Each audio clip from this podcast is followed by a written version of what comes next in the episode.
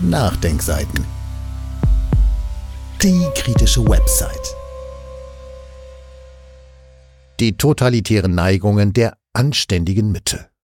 Von Udo Brandes. Unsere demokratische Republik ist nicht nur von Rechtsextremisten bedroht. Auch in der liberalen Mitte der Gesellschaft, die jetzt gegen Rechtsextremismus und die AfD demonstriert und die dies gern als den Aufstand der Anständigen tituliert, gibt es gefährliche, totalitäre Tendenzen, meint unser Autor Udo Brandes.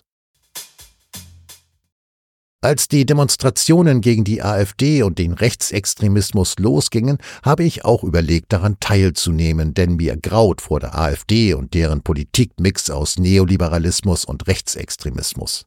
Als ich mich fragte, was denn wohl für Leute daran teilnehmen würden, fiel mir als erstes eine ganz konkrete Person aus meinem Umfeld ein, die sich selbst als moralisch hochstehenden Linken sieht und alle möglichen Leute als Nazis betrachtet und verunglimpft, die keine sind.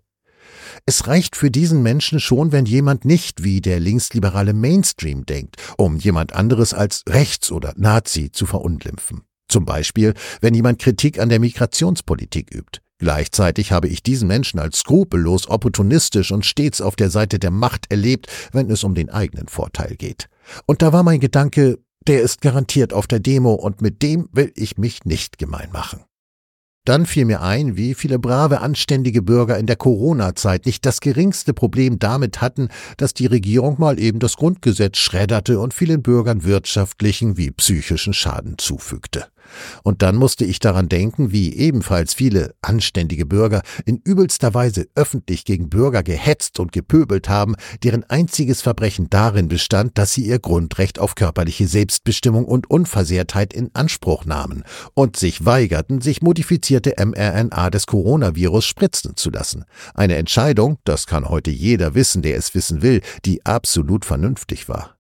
Denn allein 2021 mussten sich nach Angaben der Kassenärztlichen Vereinigung 2,5 Millionen Menschen wegen Corona-Impfschäden behandeln lassen. Siehe dazu einen verlinkten Bericht auf Welt.de. Und es hat auch Todesfälle durch die Corona-Impfung gegeben. Siehe dazu das ebenfalls verlinkte Interview der Berliner Zeitung mit einem Internisten. Wer diese von einer antidemokratischen Geisteshaltung geprägten Hetzkampagnen gegen Mitbürger verdrängt hat oder nicht wahrhaben will, dem möchte ich hier beispielhaft ein Zitat aus der anständigen bürgerlichen Mitte unserer Gesellschaft in Erinnerung rufen. Urheber ist der Journalist Nikolaus Blome, Ressortleiter Politik und Gesellschaft bei der Zentralredaktion der RTL Mediengruppe Deutschland und Kolumnist beim Spiegel.de. Sie werden ihn vielleicht schon mal im Fernsehen in Talkshows gesehen haben. Er schrieb in einer Kolumne auf spiegel.de Folgendes. Ich hingegen möchte an dieser Stelle ausdrücklich um gesellschaftliche Nachteile für all jene ersuchen, die freiwillig auf eine Impfung verzichten. Möge die gesamte Republik mit dem Finger auf sie zeigen. Blome forderte in diesem Zitat dazu auf, Menschen, die ihr Grundrecht auf körperliche Unversehrtheit und Selbstbestimmung in Anspruch nahmen, zu diskriminieren und vom gesellschaftlichen Leben auszuschließen. Zeugen solche Sätze von einer demokratischen Gesinnung, die über jeden Zweifel erhaben ist? Man stelle sich mal vor, was passieren würde, wenn ein AfD-Politiker in ähnlicher Weise zu einer Diskriminierung und Ausgrenzung einer gesellschaftlichen Gruppe aufgerufen hätte. Aber damals hatte ganz offensichtlich weder die heilige Spiegelredaktion noch das linksliberale Milieu ein Problem mit so einer Volksverhetzung. Auch Staatsanwälte, die in eigens dafür eingerichteten Schwerpunkt Staatsanwaltschaften gegen Hasskriminalität in den sozialen Medien ermitteln, hatten offensichtlich kein Problem damit, dass in einem großen Medium wie dem Spiegel öffentlich zu Diskriminierung und Ausgrenzung aufgerufen wird. War dies denn keine Volksverhetzung? Der Fairness halber möchte ich noch anmerken, Blome war bei weitem nicht der einzige aus der medialen und politischen Blase, der in derartiger Weise gegen Mitbürger gehetzt hat. Und auch viele Otto-Normalbürger sahen ihre Stunde gekommen, marschierten mit der Masse und genossen es, gegen Mitbürger zu pöbeln und zu hetzen. Ich habe früher als Jugendlicher nie verstanden, wie es möglich war, dass die Nazis so ein einfaches Spiel hatten. Seit der Corona-Zeit kann ich mir lebhaft vorstellen, wie schnell eine Gesellschaft in eine Diktatur abdriften kann und wie schnell brave Bürger zu Unterstützern eines demokratiefeindlichen Systems werden.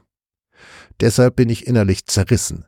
Mir graut vor der AfD mit ihrer politischen Mischung aus rechtsextremistischer und neoliberaler Ideologie. Und deshalb wünsche ich mir, dass diese grässliche Partei bald von der Bühne verschwindet. Aber das ändert nichts daran, dass nicht nur aus der AfD Gefahren für unsere Demokratie zu befürchten sind. Die liberale Mitte, insbesondere wenn sie akademisch gebildet ist, neigt zu autoritär repressivem Verhalten.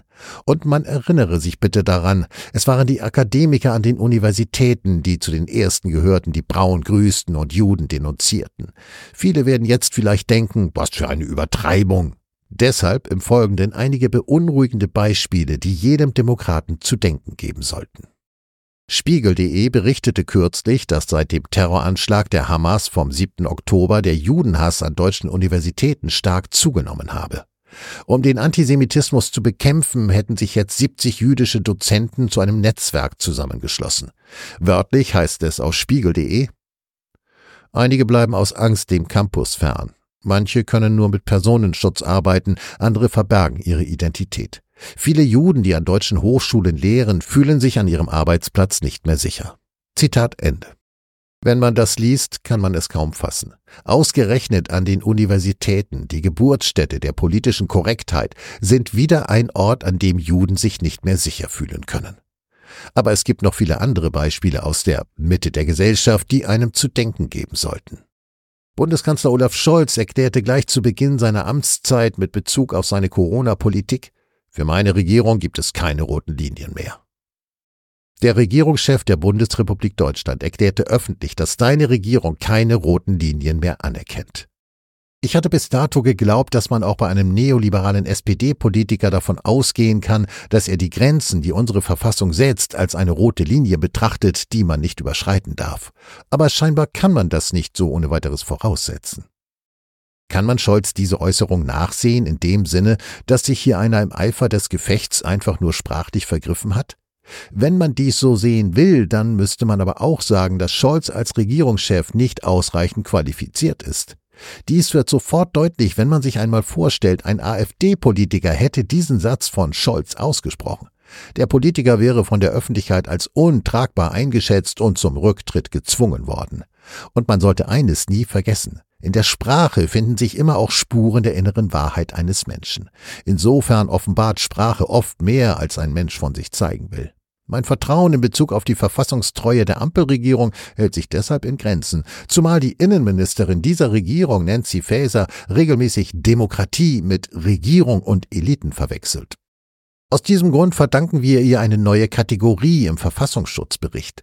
Dort gibt es jetzt ein Kapitel über verfassungsschutzrelevante Delegitimierung des Staates. Hier ein Zitat daraus. Diese Form der Delegitimierung erfolgt meist nicht durch eine unmittelbare Infragestellung der Demokratie als solche, sondern über eine ständige Agitation gegen und Verächtlichmachung von demokratisch legitimierten Repräsentantinnen und Repräsentanten sowie Institutionen des Staates und ihre Entscheidungen. Hierdurch kann das Vertrauen in das staatliche System insgesamt erschüttert und dessen Funktionsfähigkeit beeinträchtigt werden. Eine derartige Agitation steht im Widerspruch zu elementaren Verfassungsgrundsätzen wie dem Demokratieprinzip oder dem Rechtsstaatsprinzip. Zitat Ende. Quelle Verfassungsschutzbericht 2021, Seite 112. Nach dieser Definition ist der CDU-Oppositionsführer Friedrich Merz ein Verfassungsfeind, denn er macht regelmäßig Repräsentanten der Regierung verächtlich. Hier ein Beispiel. Es ist einfach nur noch peinlich, was wir hier von Ihnen sehen und hören. Sie sind ein Klempner der Macht. Ihnen fehlt jede Vorstellung davon, wie dieses Land sich in den nächsten Jahren weiterentwickeln soll. Sie können es nicht. Die Schuhe, in denen Sie stehen als Bundeskanzler der Bundesrepublik Deutschland, die sind Ihnen mindestens zwei Schuhnummern zu groß. Zitat Ende. Man mag darüber streiten, ob die Kritik von Merz sachlich zutrifft oder im Stil angebracht ist für eine politische Debatte im Bundestag. Kurze Anmerkung, Herbert Wehner und Franz Josef Strauß haben bisweilen rhetorisch noch ganz anders zugelangt.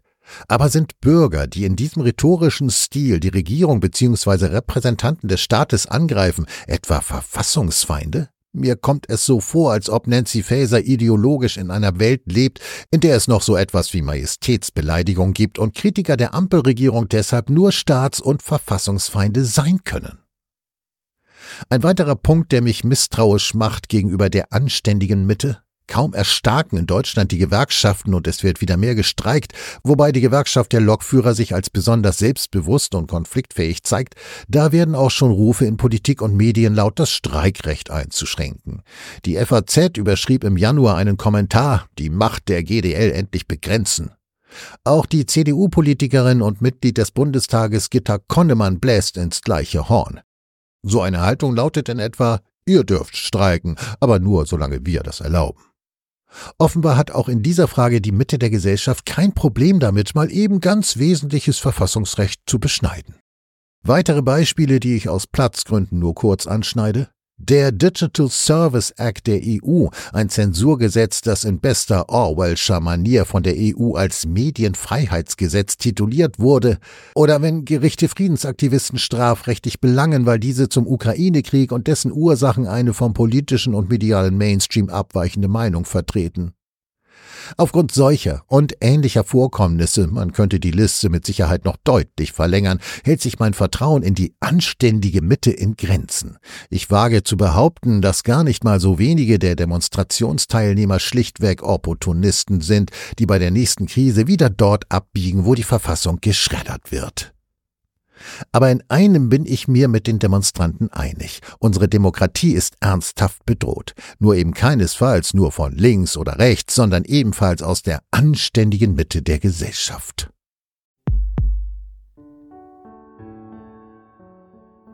Dieses Audio konnte nur entstehen, weil zahlreiche Leser und Leserinnen die Nachdenkseiten fördern und durch Spenden unterstützen.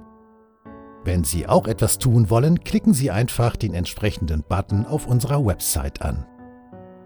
Übrigens, Sie können uns auch bei iTunes, SoundCloud und YouTube hören und wenn Sie mögen, gerne unseren Kanal abonnieren und eine positive Bewertung für uns abgeben. Wir freuen uns über Ihre Unterstützung und die Weiterverbreitung unserer Inhalte.